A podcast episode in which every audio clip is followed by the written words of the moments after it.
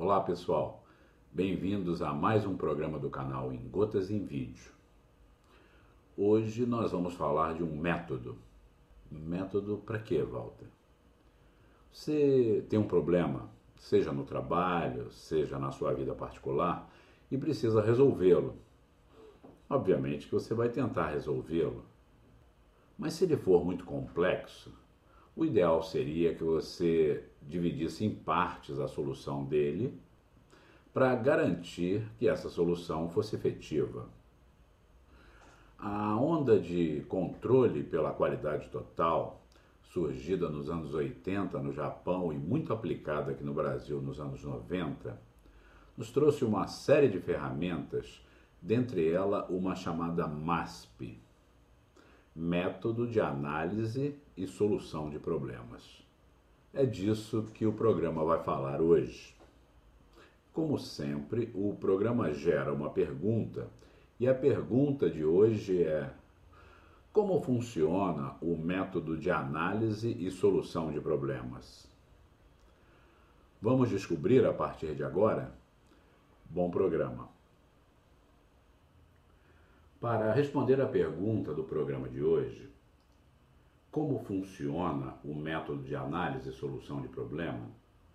Primeiro, é preciso entender que as metodologias ligadas à qualidade, em especial à qualidade total, nos trouxeram uma ferramenta ideal para trabalhar as rupturas.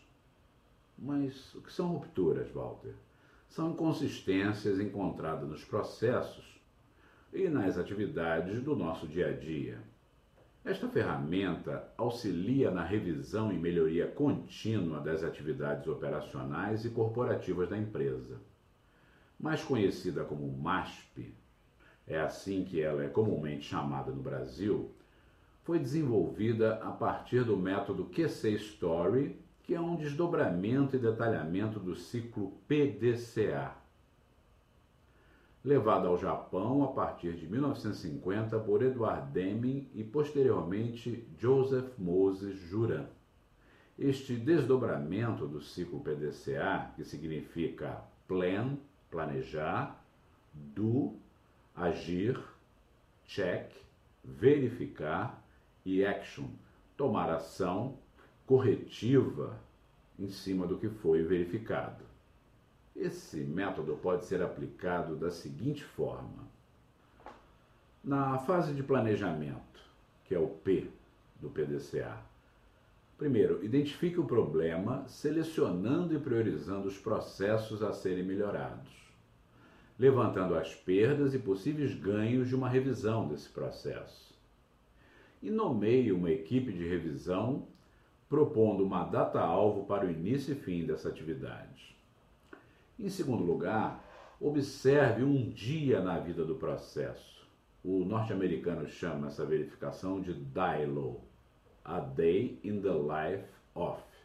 Um dia na vida do. Processo. Entendendo suas rupturas no detalhe, observando problemas no local onde ocorrem. Terceiro, analise os motivos das rupturas, identificando e selecionando as causas mais prováveis dos problemas e as circunstâncias em que eles ocorrem. Daí, elabore um plano de ação visando eliminar as rupturas através de ações duradouras.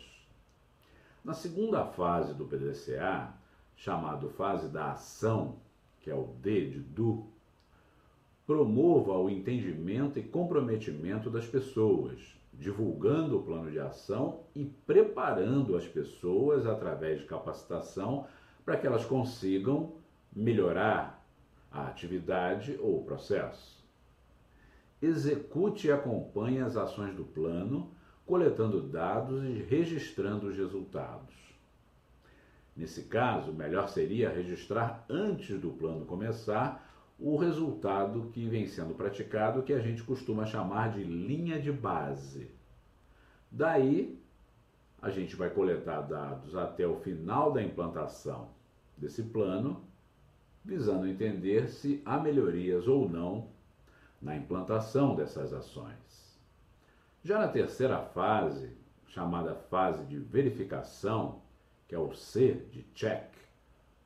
Confira se as ações são efetivas, comparando os resultados com as metas esperadas.